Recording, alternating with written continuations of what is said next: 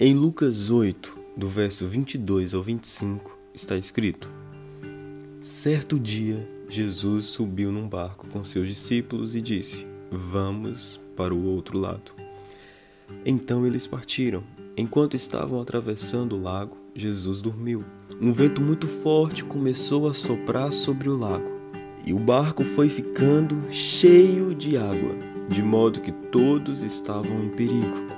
Aí os discípulos chegaram perto de Jesus e o acordaram, dizendo: Mestre, mestre, nós vamos morrer.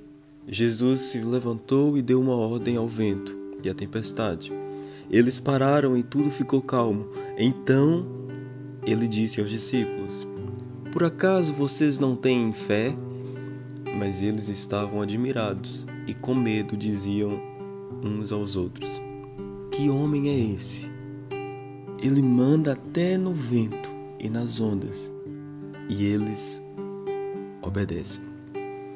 Os discípulos cometeram um lapso. Eles esqueceram do que Jesus os tinha dito antes. Jesus não disse que iam entrar no barco para se afogarem. Ele disse que iam entrar no barco e chegar até o outro lado.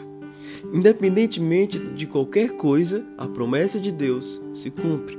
Ainda que tenhamos que passar por aflições, precisamos nos lembrar que elas são temporárias.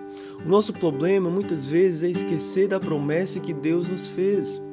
Basta vir uma tempestade, o barco parecer que vai afundar, para logo ficarmos sem ânimo. Certa vez Jesus disse: No mundo tereis aflições, mas tende bom ânimo, porque eu venci o mundo.